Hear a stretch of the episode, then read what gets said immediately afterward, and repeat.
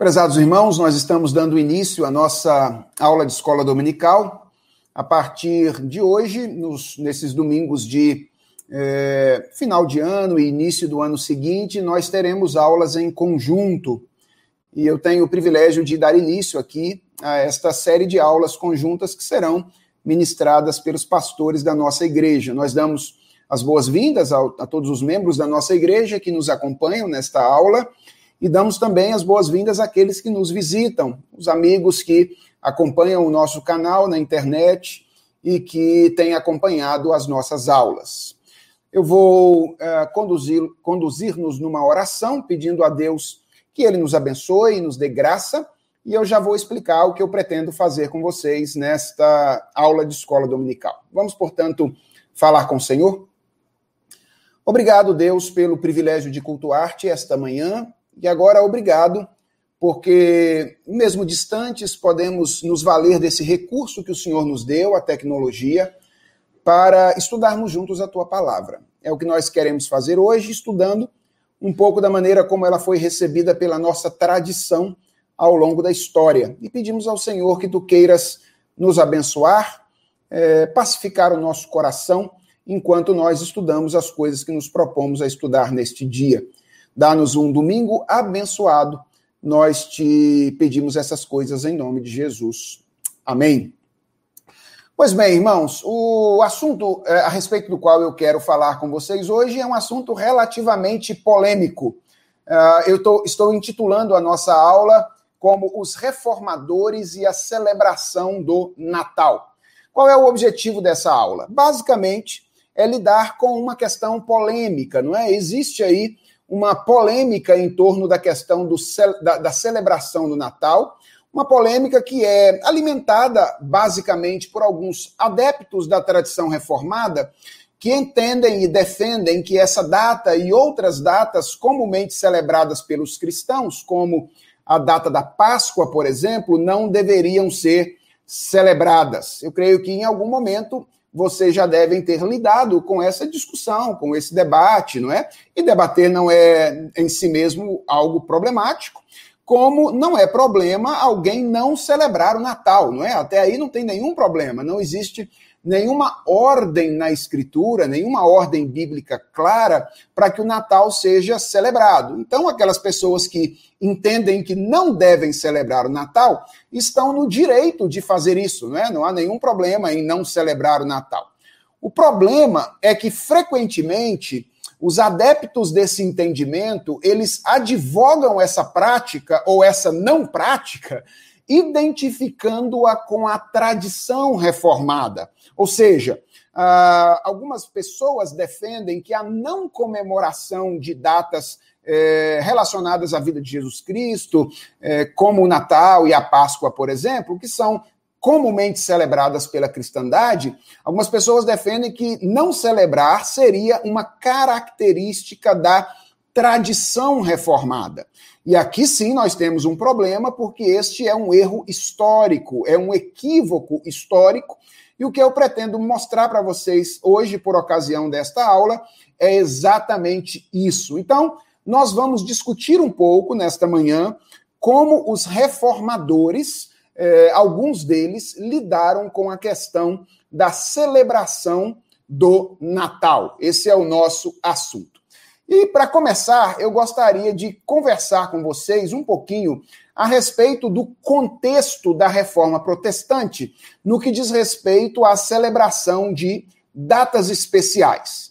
Então, é importante lembrar que quando a reforma protestante do século XVI eclodiu, havia uma organização da dinâmica temporal que incluía tanto a vida eclesiástica quanto a vida social e que tinha como base a fé cristã, obviamente de matriz católica.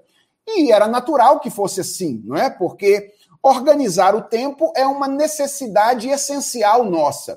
Nós seres somos seres humanos temporais, nós precisamos criar dinâmicas e rotinas para regular a nossa vida, tanto individualmente quanto socialmente. Então, você sabe que você, é, na noite de um dia, começa a fazer planos para o outro dia. e organizar o seu dia seguinte. Então, eu já estou aqui no domingo pensando o que eu vou fazer na segunda-feira.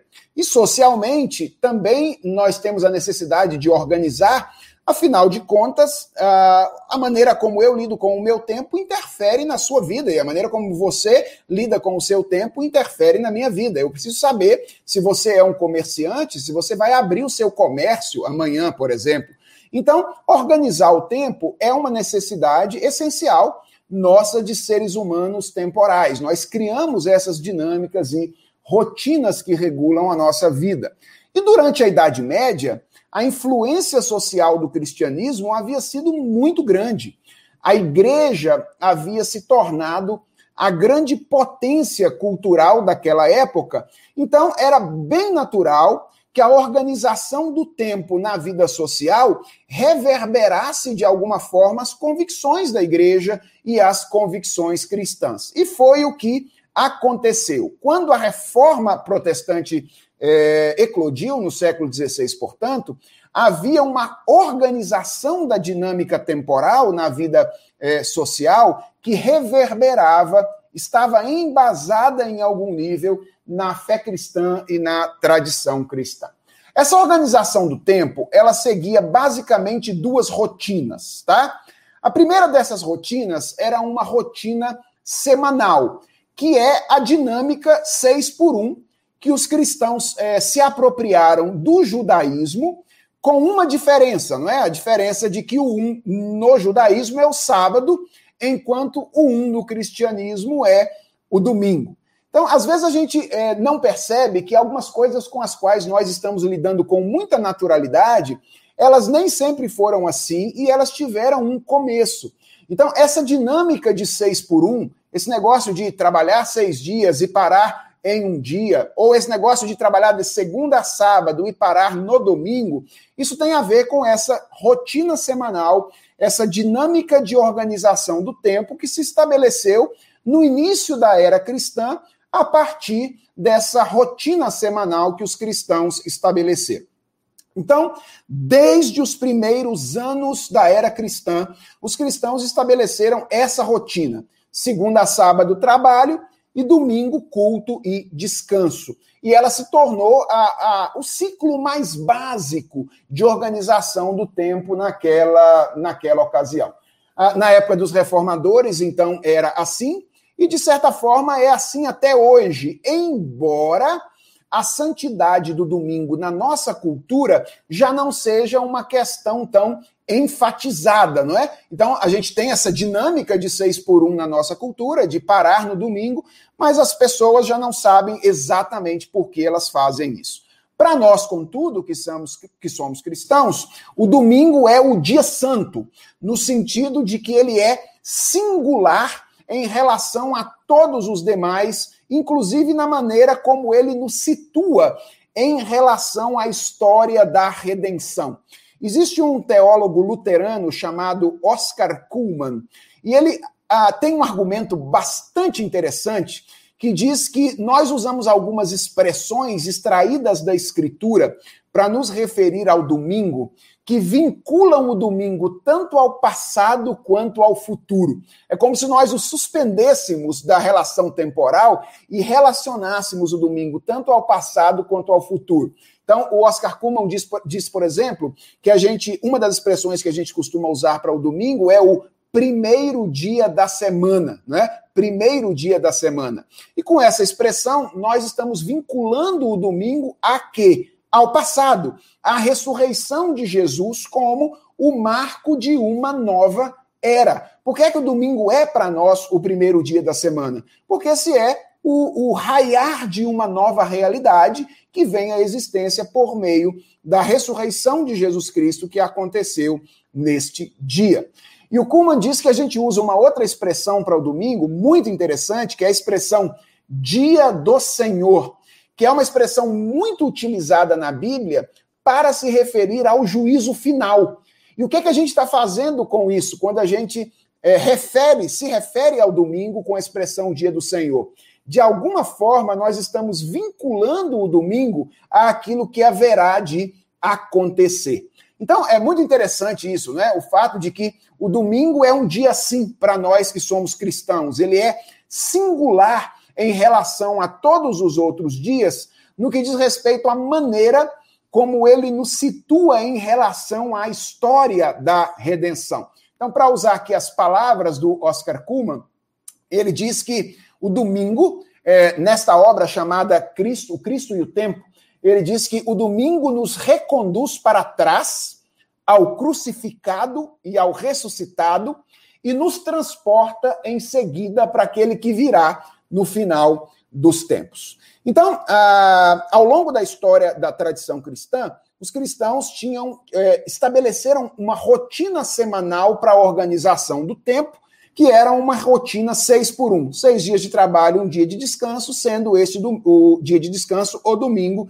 também utilizado, obviamente, para o culto ao Senhor, visto que descanso na tradição cristã não tem a ver com parar de trabalhar simplesmente, mas tem a ver com uh, deleitar-se na comunhão com Deus ou, uh, de alguma forma, aprofundar a comunhão com o Senhor. Além dessa rotina semanal, é importante a gente saber que a organização do tempo com a qual os reformadores se depararam no século XVI seguia também uma rotina anual. Ou seja, não apenas a semana tinha uma dinâmica naquela época, mas o ano também tinha uma dinâmica muito relacionada a temáticas religiosas. Essa rotina anual é aquilo que historicamente convencionou se chamar de ano litúrgico ou de calendário litúrgico. A nossa tradição é, no Brasil não tem seguido muito o calendário litúrgico, mas ainda hoje, vários ramos da tradição cristã, uh, o catolicismo talvez seja o principal dentro da cristandade de um modo geral, mas o luteranismo, o anglicanismo também se valem muito do calendário litúrgico para se organizarem no tempo.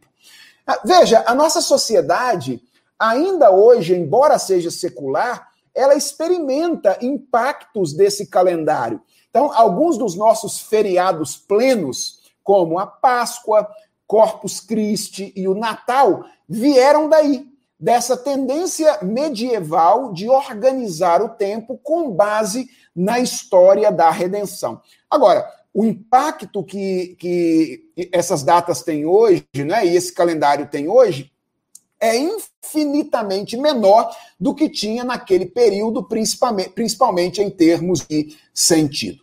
Então, para você entender aqui o posicionamento dos reformadores sobre essa questão de celebração de datas especiais, dentre elas o Natal, primeira coisa que você tem que ter aí na cabeça é isso.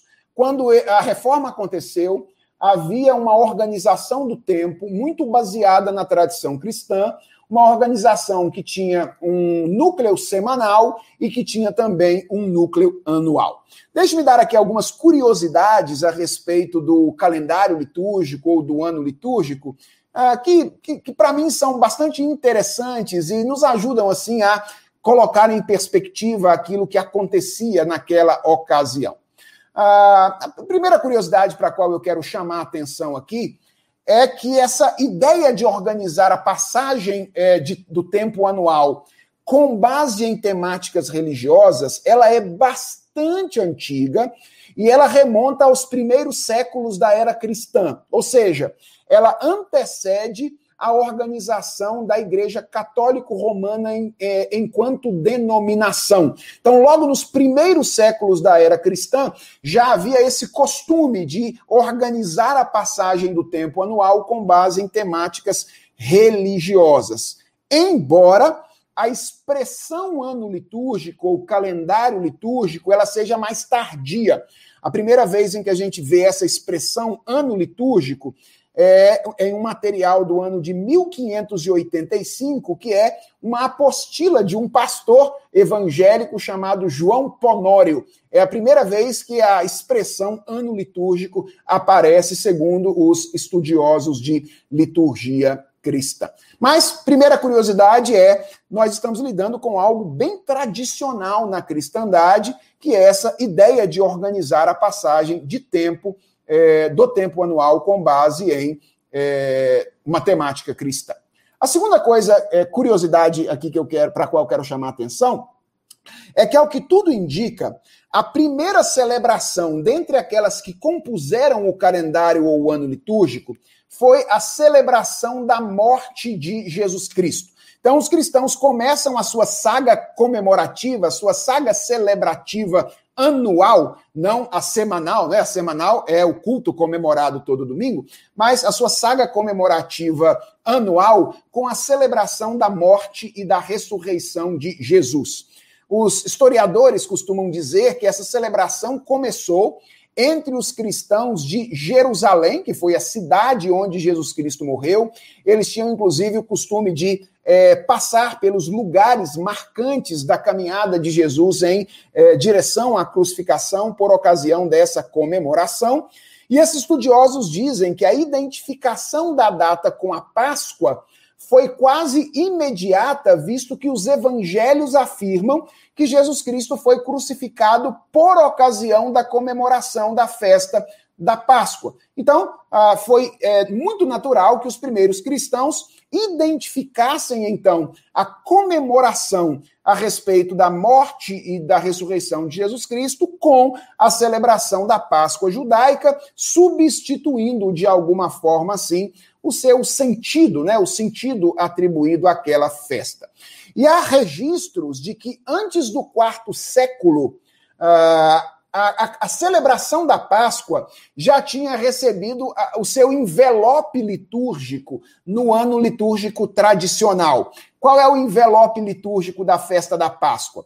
Aquele período de seis semanas que antecede a, Páscoa, que depois ficou fixado em um período de 40 dias, que é aquilo que o catolicismo romano chama de quaresma, e depois um período de sete semanas de celebração que culmina no Pentecostes, que, era, que é no calendário litúrgico uma festa comemorada 50 dias depois da Páscoa. Então veja, antes do quarto século, a gente já tem registro de que essa comemoração da Páscoa entre os cristãos primitivos já estava envelopada por esses dois grandes períodos aí, não é? Um período de demonstração de tristeza, que é aquilo que ficou conhecido historicamente como Quaresma, e depois um período de sete semanas de celebração, culminando na comemoração do Pentecostes, que é o envio do Espírito Santo por parte do Senhor Jesus Cristo.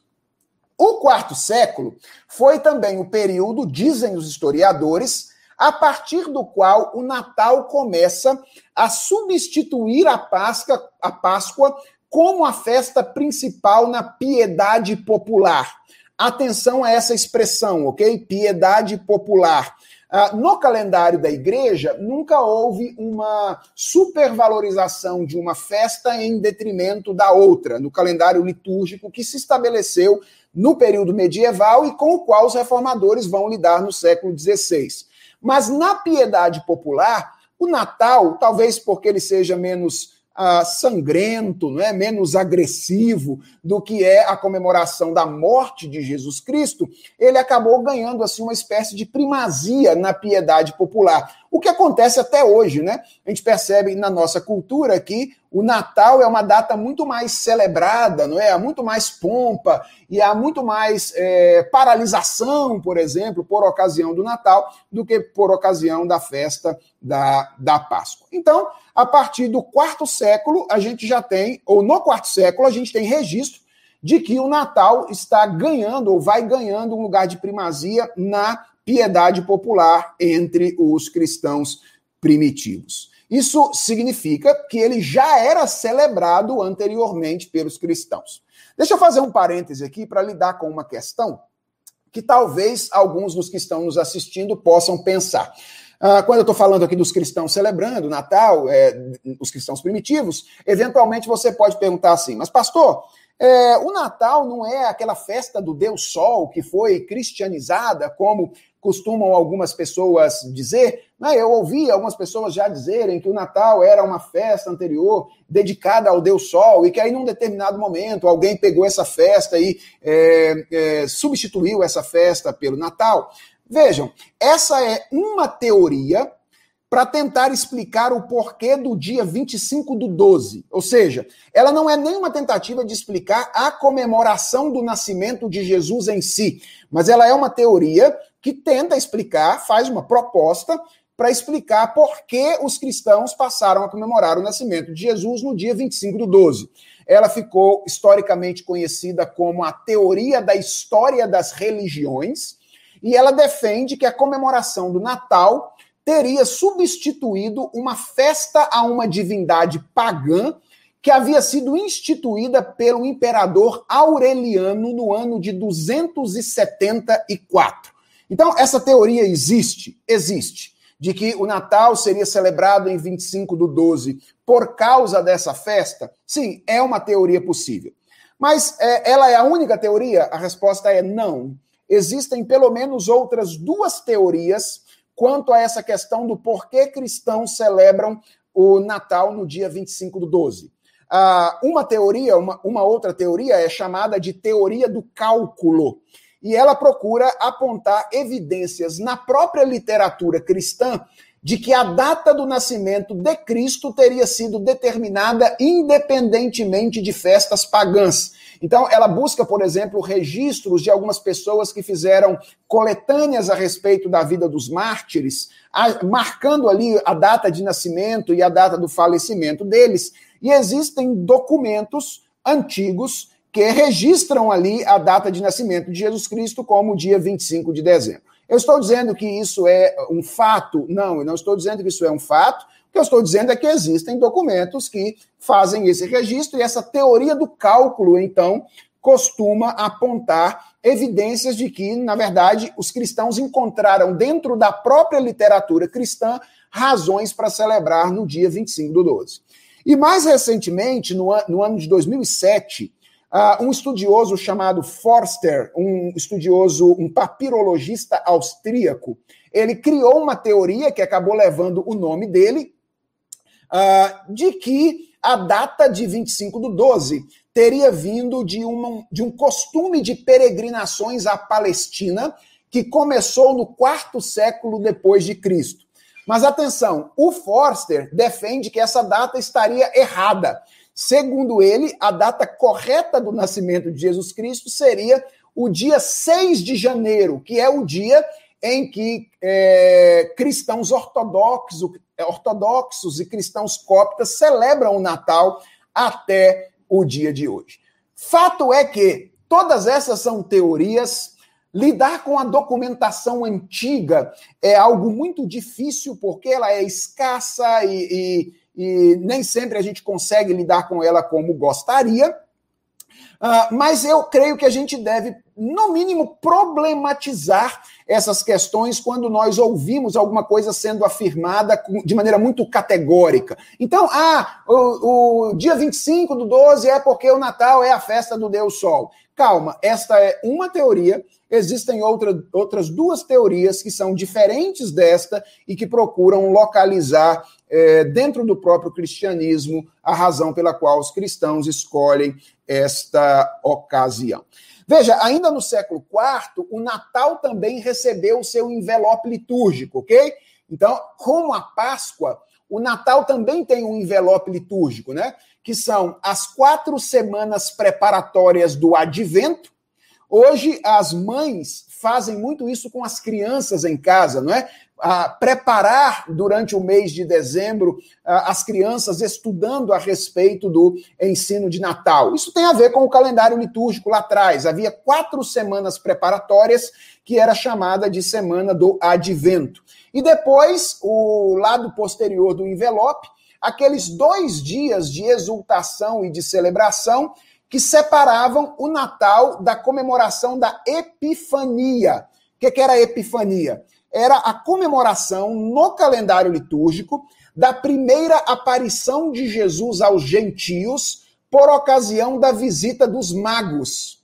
Se você contar aí 12 dias depois do dia 25, vai dar o dia 6 de janeiro, que é o dia em que se comemora o famoso Dia de Reis, não é? De onde vem isso? Vem da comemoração da Epifania. a primeira aparição de Jesus aos gentios na visita dos magos. Então, é, esse é o envelope que, de alguma forma, vai envelopar essa data do Natal no calendário litúrgico. Há um estudioso é, bastante relevante que escreveu um livro, tem publicado em português, chamado O Culto Cristão, Teologia e Prática, chamado Jean-Jacques von Almen. E o von Almen, que é um reformado, diz que em torno desses dois grandes ciclos, o ciclo da Páscoa e é, o ciclo da Páscoa, cronológica e teologicamente prioritário, e o do Natal, cristalizou-se pouco a pouco todo o ano litúrgico ao sabor de fases diversas e às vezes contraditórias a respeito das quais jamais se atingiu unanimidade na igreja. Então veja aqui algumas informações importantes que nós temos nessa citação do Von Alme. Primeiro, a gente tem aqui é, esse movimento de criação. Ele diz que o calendário litúrgico ele nasceu a partir dessas duas comemorações mais antigas que foram dando origem a outras comemorações, comemoração da Páscoa e a comemoração do nascimento de Jesus Cristo. E a segunda informação importante é que essa questão das datas comemorativas, elas sempre foram um problema ao longo da história da igreja. Então você vê aqui o Von Almen dizendo que esse calendário cristalizou-se ao sabor de fases diversas e às vezes contraditórias, a respeito das quais, abre parênteses de novo, jamais se atingiu unanimidade na igreja. Então, essa questão sempre foi uma questão problemática do o que comemorar, do como comemorar e etc., embora majoritariamente ao longo do período medieval se cristalizou um calendário ou um ano litúrgico. No século XVI, irmãos, quando os reformadores entraram em cena, quando eles chegam é, para realizar a reforma, eles vão se deparar com um calendário litúrgico absurdamente complexo, que se dividia quase que semestralmente em dois conjuntos de celebrações. Aliás, ah, isso é uma característica do movimento da reforma o cristianismo católico romano naquele período, ele era cheio de complexidades, não é? Ele era cheio de, de pompa. E os reformadores, eles trabalharam para atenuar essas complexidades típicas do é, catolicismo romano naquela ocasião. Então, veja, por exemplo, o que o historiador reformado Scott Mennett diz a respeito do calendário litúrgico naquela ocasião. Ele diz assim: do final de novembro a junho, os católicos observavam a promulgação do ritual da vida e do ministério de Jesus Cristo através dos principais dias festivos. Quais seriam esses dias? Do Natal, antecedidos por quatro domingos do Advento, Epifania, em 6 de janeiro, Páscoa, antecedida pela quarta-feira de cinzas e os 40 dias da quaresma, Ascensão, 40 dias após a Páscoa, Pentecostes, 50 dias depois da Páscoa, e Corpus Christi, Christi 11 dias depois do Pentecoste. Então, o que, que ele está dizendo aqui? Que o primeiro semestre, na verdade, do final de novembro até o final do primeiro semestre, havia uma série de datas comemorativas, todas elas relacionadas à vida e ao ministério de Jesus Cristo. Então, esse era um critério comemorativo para a igreja naquela ocasião. A igreja entendia que deveria celebrar as datas ou os acontecimentos, os eventos relacionados ao ministério de Jesus Cristo.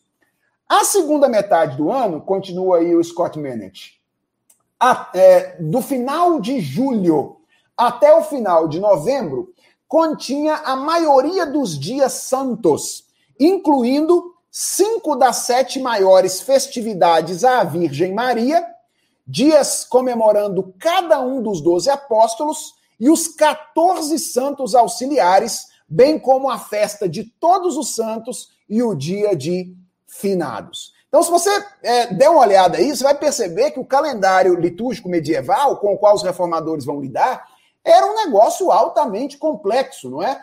Ah, na verdade, parece que não tinha dia livre, né? São tantos dias comemorativos que todo dia tem uma comemoração diferente nesse calendário litúrgico, que além de ter o critério de celebrar a vida de Jesus, tem também o critério de celebrar a vida dos santos. Então tem o critério santorial. E aí você tem aqui ah, toda a questão da, da, da, celebração da figura de Maria, dos apóstolos, dos santos, eh, e algumas festas mais específicas, como o dia de Todos os Santos e o dia de finados. E, e, você pode imaginar o peso que isso, de certa forma, colocava sobre os cristãos, né, sobre os fiéis. Porque além das celebrações comunitárias, nas missas que eram feitas nessas ocasiões pela igreja para celebrar cada uma dessas datas, essas datas comemorativas elas exigiam dos, dos fiéis algumas atividades de devoção pessoal, como por exemplo jejuns, a abstenção de trabalho,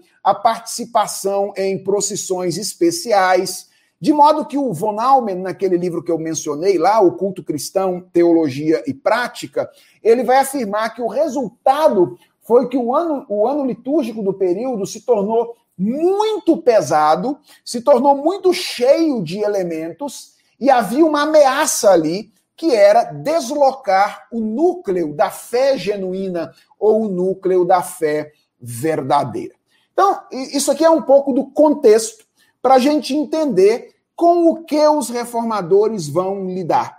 Quando eles chegam, existe um calendário litúrgico que tem dois grandes movimentos, um semanal e um anual. Esse anual com dois grandes ciclos, um relacionado à vida e ao ministério de Jesus Cristo e outro relacionado à tradição da igreja e a figuras importantes que são marcantes ao longo dessa tradição.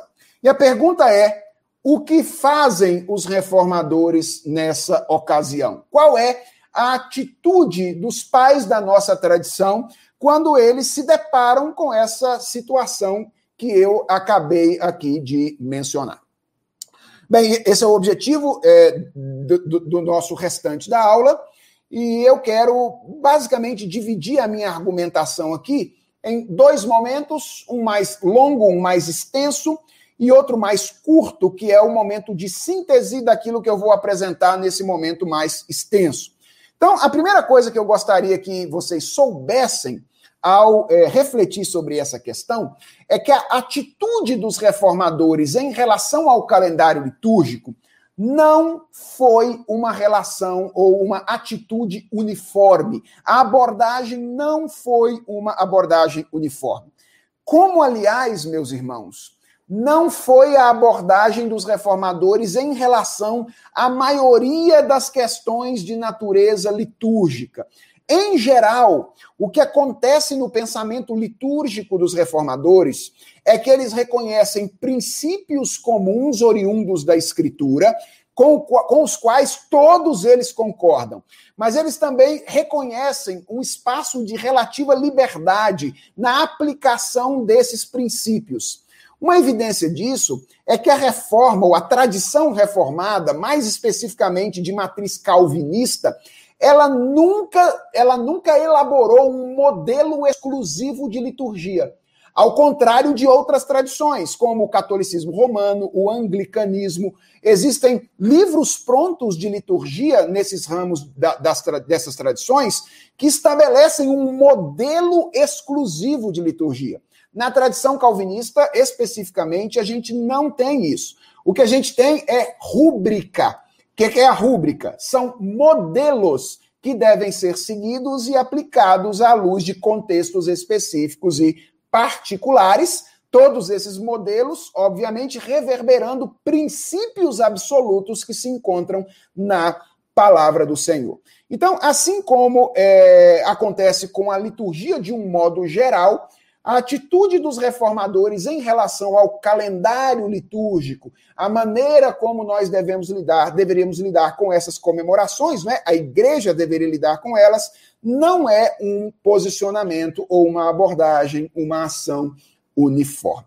Então, eu vou destacar aqui quatro reformadores diferentes é, e mostrar como é que eles lidaram é, com algumas peculiaridades com a questão do calendário litúrgico e no final eu quero mostrar, já vou adiantar qual é o meu segundo argumento, é que embora não tenha sido uma ação uniforme, teve elementos semelhantes. E eu quero que vocês vão percebendo aqui o que é que há diferente e o que há o de diferente, o que é que há de semelhante à medida que eu apresento a proposta, não é? A maneira como esses reformadores lidaram com a questão. Então, o primeiro dos reformadores com o qual eu quero trabalhar aqui é Martinho Lutero. Como é que Lutero, não é, o, o, o, é, o expoente primeiro da reforma protestante, vai lidar com essa questão do calendário litúrgico. Veja aí o que diz o Von Almen no livro Culto Cristão. Segundo Von Almen, Lutero preservou todas as comemorações diretamente relacionadas à história da salvação, resumida no credo dos apóstolos. Então, Lutero usou o credo como uma maneira de verificar a, a, a, fé da igreja na vida de Jesus Cristo, nos eventos importantes, e preservou essas comemorações. Assim, preservaram-se não só o Natal, a Páscoa, a Ascensão e o Pentecostes, como também a Anunciação, a Candelária, a circuncisão de Cristo e a Epifania. Então, vocês sabem que a tradição luterana é uma tradição muito mais litúrgica, muito mais formal, num certo sentido, do que a tradição calvinista. E a gente percebe isso aqui já, a quantidade de festas que Lutero manteve. Um outro detalhe, foi também bastante tolerante com respeito a outras festas. Por exemplo, só no ano de 1523 foi que Lutero suprimiu o Corpus Christi, que é a comemoração da Eucaristia instituída no Ocidente a partir de 1264. Pedindo também nesse mesmo ano aos seus seguidores que esperassem um pouco antes de abolir a festa da Natividade da Virgem Maria e da Assunção. Interessante, Lutero mantém inclusive algumas festas cristãs aí relacionadas à, figura de Maria. Embora a gente percebe aqui logo no texto que ele parece estar tomando essa decisão por uma razão contextual, porque ele diz que esperassem um pouco antes de abolir a festa da Natividade. Então ele entendia que ela deveria ser abolida, mas entendia que eles poderiam ser um pouco mais, uh, mais tolerantes com esta comemoração antes de tomar essa decisão de um modo geral. Então, o que a gente percebe aqui na maneira como Lutero lida com o calendário litúrgico? A gente percebe que ele, primeiro, preserva todas as celebrações relacionadas à vida e ao ministério de Jesus Cristo, e a gente percebe que ele foi relativamente condescendente com algumas das festas relacionadas, sobretudo, à figura da Virgem Maria descontinuando essas festas apenas aos poucos. Então, nós poderíamos dizer que Lutero foi, assim, um pouco mais tolerante com algumas coisas da liturgia católico-romana naquela ocasião, como ele foi com outros aspectos, como o uso de velas e assim sucessivamente. Então, essa é a maneira como Lutero age quando é, tem que discutir essas questões relacionadas às comemorações é, de festas relacionadas ao calendário litúrgico. O segundo reformador acerca do qual eu quero falar com vocês hoje é Zwinglio. Zwinglio foi um reformador muito importante, um defensor do colegiado ministerial, por isso, é sempre que Zwinglio vem à tona, é importante falar daquilo que os grupos que ele liderou fizeram. Não é? Era alguém que não fazia muitas coisas sozinhos, sozinho, mas ele compartilhava essas decisões com os pastores de Zurich. Foi o primeiro a, a elaborar, constru, construir um conselho de pastores. E, e como é que Zwinglio, então, e o seu conselho lida com essa questão? Bem, uh, os historiadores mostram que Zwinglio manteve seis das festas relacionadas à vida de Jesus Cristo. Então, Zwinglio defendeu que a cidade de Zurique comemorasse Natal, circuncisão, Anunciação, Páscoa, Ascensão e Pentecostes, e ele aboliu de imediato, sem nenhuma condescendência, todas as festas relacionadas a Maria e aos outros santos católicos. Então, essa foi a atitude de Zwinglio. Uh, no ano de 1566, o, o sucessor de Zwinglio, Henrique Bullinger, ele vai elaborar uma confissão de fé que ainda hoje é adotada por várias igrejas reformadas ao redor do mundo. Por exemplo, a igreja reformada na Suíça, na França, na Escócia, são algumas das igrejas que subscrevem essa confissão de fé, é, publicada em 1566 pelo trabalho de Henrique Bulliger, que era um sucessor de Zwinglio na reforma da Suíça. Eu estou me referindo à segunda confissão helvética. E veja o que ela diz no capítulo de número 24, que é o capítulo que trata das festas de Cristo e dos santos. Ela diz assim: Ademais, se na liberdade cristã as igrejas celebram de modo religioso a lembrança do nascimento do Senhor, a circuncisão, a paixão, a ressurreição e a sua ascensão ao céu, bem como o envio do Espírito Santo sobre os discípulos damos-lhe plena aprovação. Então, a confissão de fé, a segunda confissão de fé helvética entende que esse é um aspecto de liberdade das comunidades cristãs. E se elas estão celebrando aquela primeira parte do calendário relacionada à vida e ministério de Jesus Cristo, então a confissão aprova essas celebrações. Continuando, não aprovamos, contudo, as festas instituídas em honra de homens ou dos santos. Os dias santificados têm a ver com a primeira tábua da lei e só a Deus pertencem. Finalmente, os dias santificados instituídos em honra dos santos, os quais abolimos, têm muito de absurdo e inútil e não devem ser tolerados. Entretanto, confessamos que a lembrança dos santos em hora e lugar apropriados pode ser recomendada de modo aproveitável ao povo em sermões e os seus santos, por, santos exemplos apresentados como dignos de serem imitados por todos. Então, a confissão de fé helvética ela é, sugere que uh, os dias relacionados à vida de Cristo possam ser comemorados de acordo com a liberdade de cada comunidade, mas ela ignora os dias é, relacionados aos santos, não é? ao, ao aquele elemento santorial do calendário litúrgico, e ela traz à tona aqui uma questão importante que é a maneira como esses dias serão celebrados. Uh, e aqui nós temos uma questão que vai ser muito cara para os reformadores, que é não transformar essas comemorações em dias santos. E dias santos tem a ver muito com a questão do feriado pleno também porque esses dias santos eram considerados feriados plenos. As pessoas fechavam o comércio, paravam de trabalhar e se dedicavam exclusivamente à comemoração dessas coisas. Isso, os reformadores tinham muita dificuldade com isso, porque entendiam que o ciclo de é, movimento e parada era aquele determinado pela palavra de Deus no quarto mandamento. Seis dias para um, seis dias para um, seis dias para um.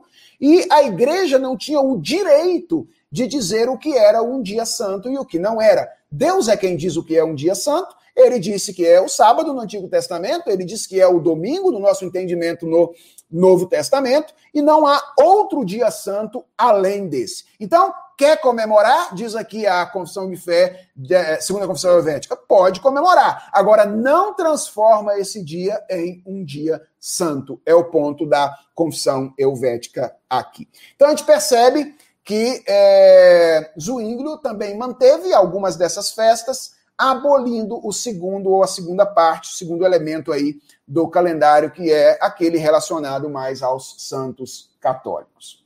Bem, o terceiro reformador com o qual eu quero trabalhar aqui é o Martin Busser, ou aportuguesando aí o nome dele, Martinho Bucero, né?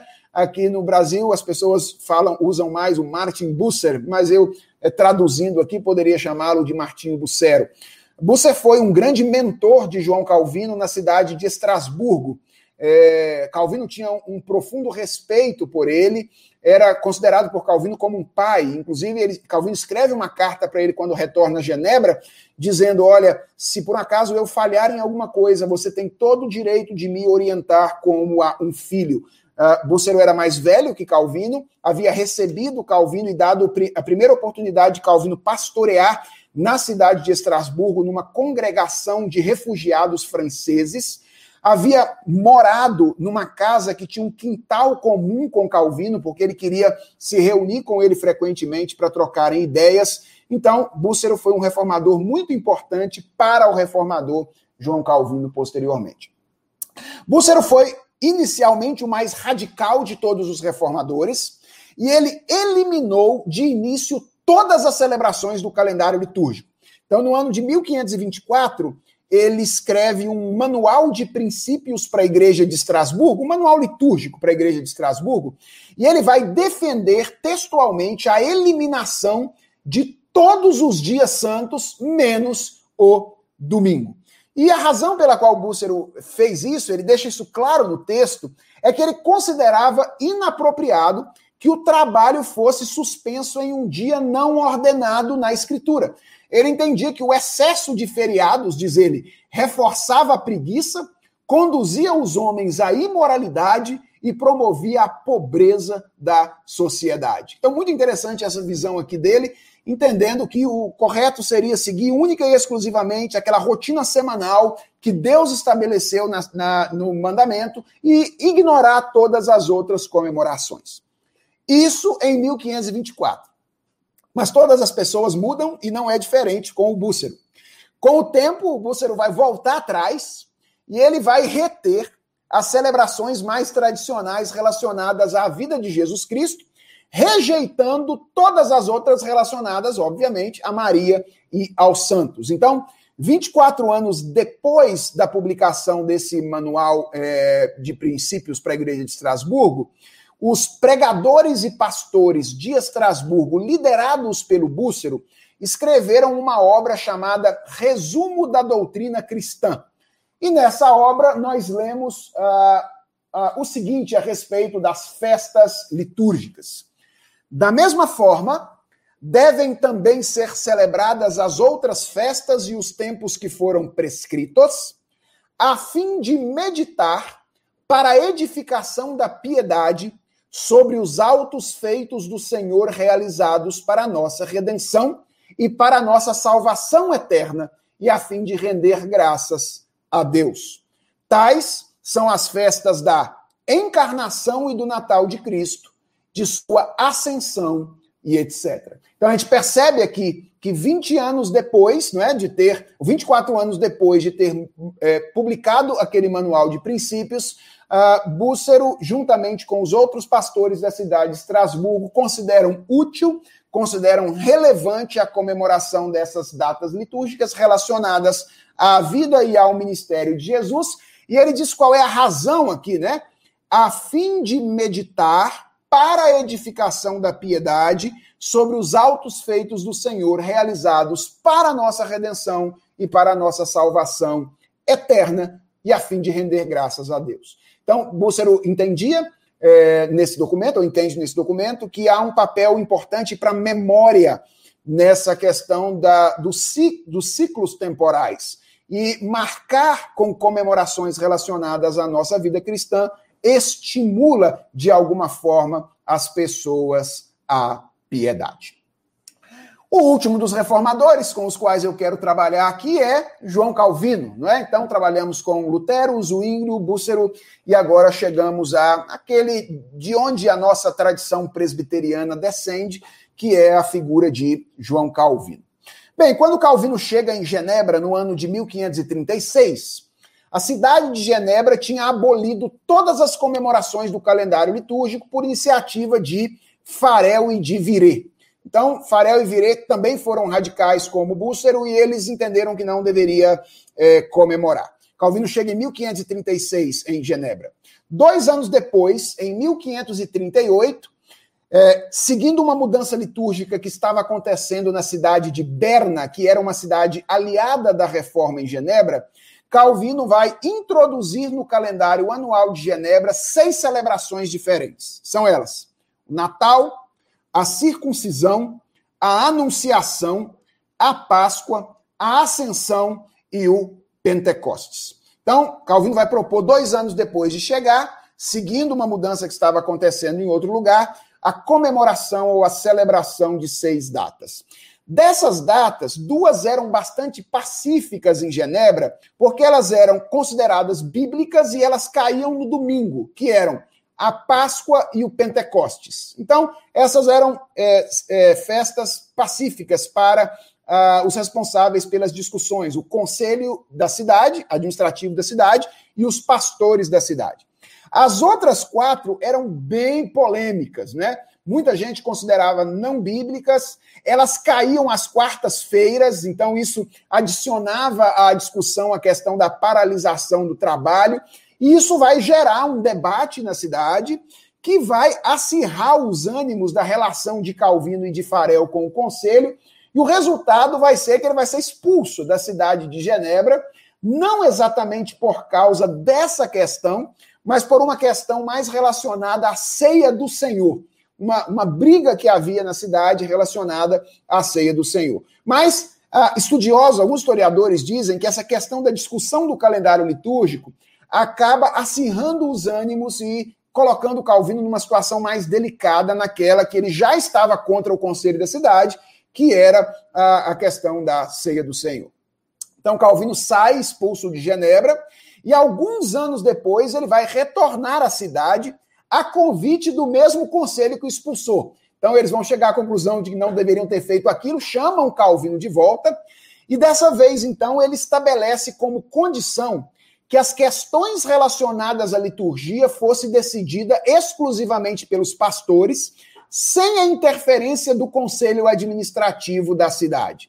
E aí, sob a liderança dele, a cidade vai ser conduzida às seguintes decisões no seu segundo momento na presente em Genebra. Primeiro, vai haver a manutenção é, de cinco das festas relacionadas à vida de Cristo: Natal, uh, Paixão, né, Páscoa, pa, é, Paixão, Páscoa, Ascensão e Pentecostes. Então, no segundo momento, essas cinco festas é, é, serão celebradas na igreja em Genebra: o Natal, a Paixão, a Ressurreição, a Ascensão e o Pentecoste. Segundo, Calvino vai sugerir a criação de um culto regular às quartas-feiras. Já que tem umas datas lá que caía nas quartas-feiras, o pessoal queria comemorar fazendo culto na quarta-feira, por que não fazer mais um culto e cultuar todo, todo, toda quarta-feira? Cultua no domingo e cultua todo mundo quarta-feira também. E já faz a celebração no culto regular que tem quarta-feira, quando a data cair nessa ocasião.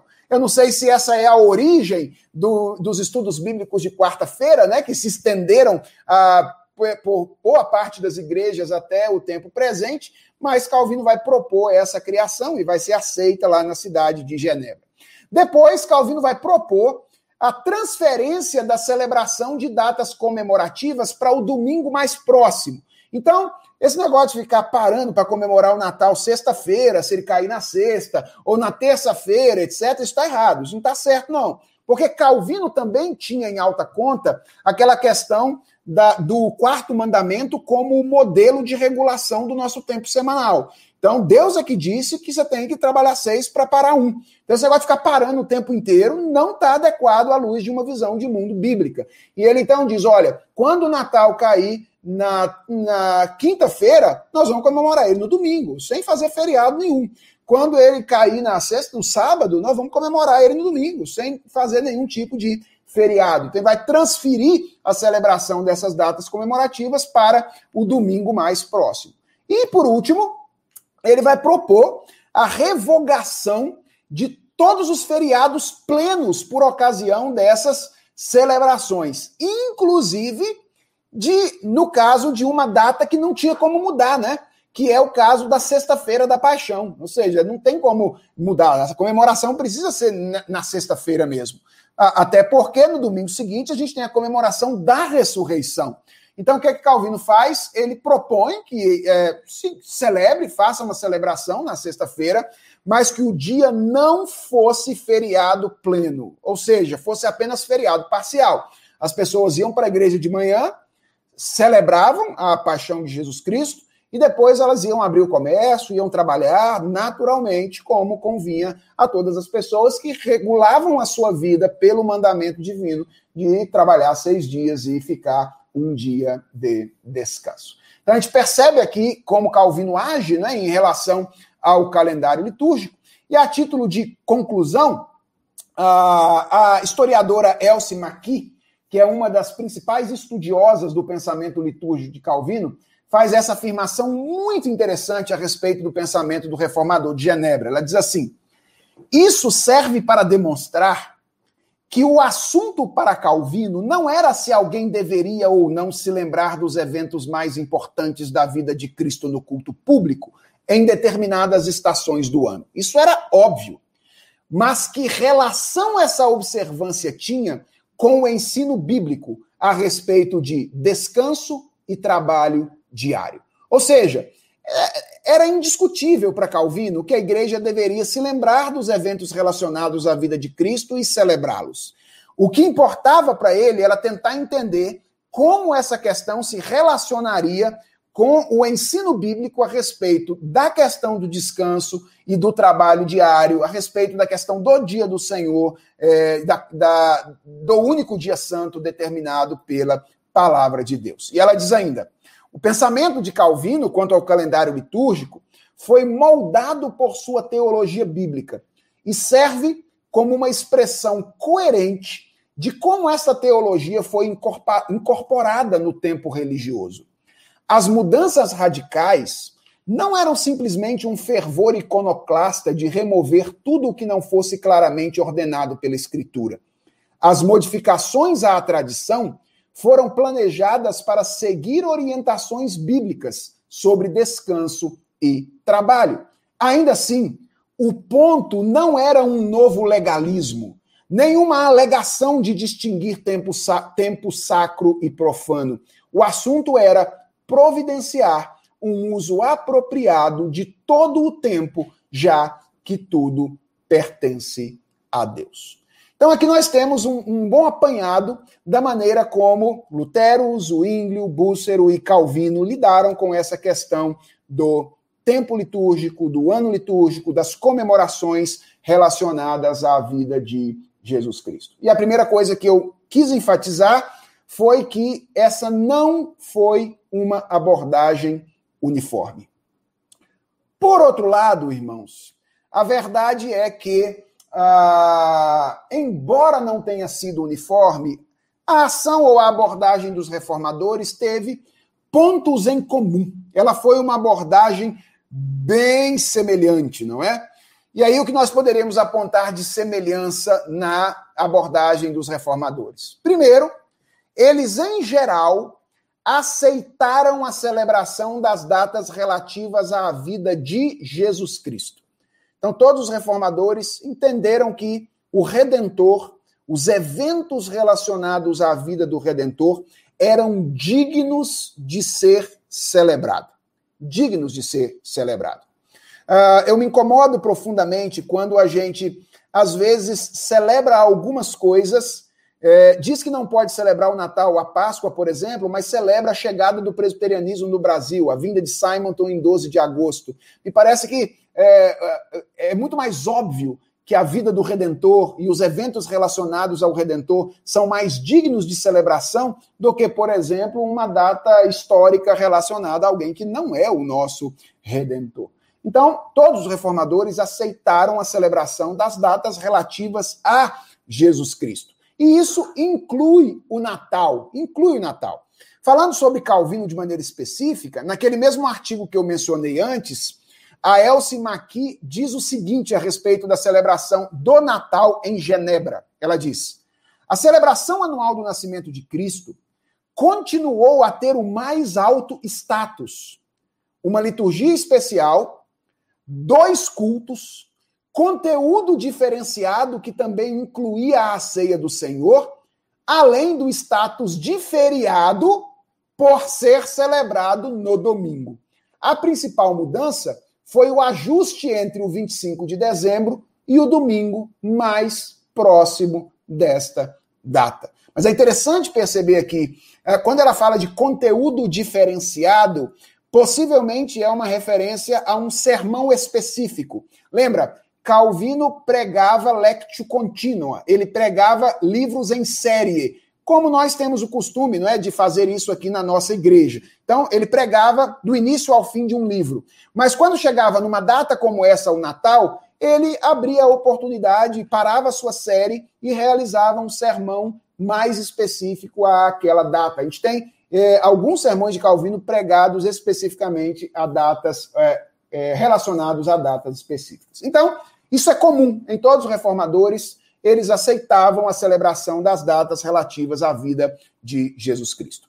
A segunda característica é a objeção à veneração dos santos. Então a gente percebe que todos eles entenderam que, se por um lado a vida de Jesus Cristo era digna de ser celebrada, a vida dos santos não era digna de ser celebrada. Isso não significa que elas não eram dignas de lembrança e, e, que eles não deveriam ser usados pela igreja como um estímulo à fé. Então, há um texto que lemos atrás, que diz, inclusive, que em sermões os pastores deveriam reclamar o exemplo de pessoas do passado que viveram a fé de maneira adequada como um estímulo para a vida cristã.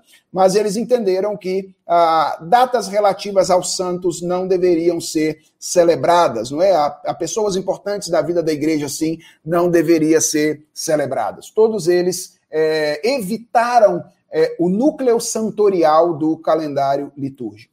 E por último, todos eles demonstraram uma preocupação grande com a afirmação do domingo como o único dia santo, ou o dia de se honrar a Cristo como o Senhor.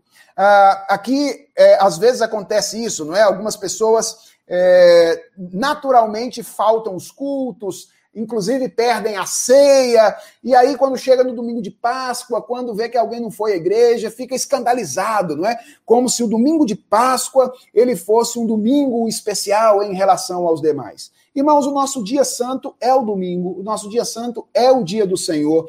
Essa é a nossa festa, é a que Deus mandou a gente comemorar. A gente até pode usar essas outras estações do ano para relembrar, trazer a memória, comemorar, celebrar, falar a respeito é, de momentos da vida de Jesus Cristo que compõem, obviamente, a nossa redenção, mas nenhuma dessas ocasiões é mais importante do que aquele dia que o Senhor nos deu como a ocasião para que fôssemos é, juntos como igreja o núcleo de adoradores que realizassem o culto público. Então, basicamente, essa foi a maneira como os reformadores lidaram com a questão. E o meu objetivo é ajudá-los a, a, com informações, muni-los de informações que podem ajudá-los a refletir sobre a maneira como nós devemos lidar com essas ocasiões que sempre levantam algumas polêmicas, não é? E, e, frequentemente nós não recebemos as informações a respeito de como os nossos pais lidaram com essa, com essa questão. Eu consigo enxergar muita semelhança entre a maneira como nós atuamos no presente com a maneira é, e a maneira como eles atuaram no passado. Então, frequentemente, o que nós fazemos é isso também, é celebrar no dia do Senhor, mais próximo àquela data, a, a ocasião que nos traz a lembrança, o ato redentor realizado por Deus a nosso favor. E eu creio que é isso que nós devemos continuar fazendo. Usar o culto público, que é a reunião que o Senhor nos deu, para trazer à memória eventos relacionados à, à, à vida do nosso Redentor. Então, se você é, pertence à nossa igreja, se você é, é de uma outra igreja e não tem compromisso às 18 horas, eu quero já convidar você a celebrar conosco o Natal. O reverendo Daniel será o pregador por ocasião do culto vespertino e a nossa igreja vai celebrar o nascimento do nosso Redentor como igreja reformada que é, seguindo o costume da sua, da sua tradição. Que Deus nos abençoe muito, irmãos. Eu espero que o tempo tenha sido rico e ajudado vocês a lidar com esta, com essa questão. Vamos orar e pedir a Deus para que nos ajude a celebrar a Ele de maneira reverente, e ao mesmo alegre, mas sem se esquecer daquilo que é mais importante, que é o culto público e o dia do Senhor. Vamos falar com o Senhor? Obrigado, Deus, porque esses homens viveram no passado para nos ajudar de alguma forma a viver no presente também. Obrigado porque o que eles fizeram norteiam a nossa, norteia a nossa atitude. E obrigado pelo privilégio de celebrar os feitos do Senhor na história. Louvado sejas, ó Deus, pela vida de Jesus Cristo, pelo seu nascimento, pela sua morte, ressurreição, ascensão, envio do Espírito Santo. Louvado sejas, ó Deus, pela promessa do, do retorno, da segunda vinda. Ensina-nos a celebrar todas essas coisas. E ensina-nos, ó Deus, a fazer isso, de modo a não suprimir aquilo que é mais importante na vida da tua igreja, que é o dia do Senhor e o culto público, que nós guardamos e queremos guardar com tanto afinco. Ensina-nos, portanto, Senhor, a amar, estar na igreja com os nossos irmãos, para ouvir a tua palavra, para cearmos juntos, para nos prepararmos para servir uns aos outros. E ajuda-nos também a celebrar, como convém aqueles que amam ao Senhor, uh, ocasiões em que nós nos propusermos a fazer sem exageros, sem eh, desviar o nosso foco de ti. Ensina-nos, ó Deus, a ajudar a ensinar os nossos filhos a respeito daquilo que tu fizeste por nós ao longo da nossa trajetória e ao longo da história da humanidade. Que essa semana seja um tempo de refrigério quando nós nos lembramos da primeira vinda do nosso Salvador. É a oração que fazemos em nome de Jesus Cristo. Amém. Tenham todos um excelente domingo, meus irmãos. Até a próxima vista, se Deus quiser.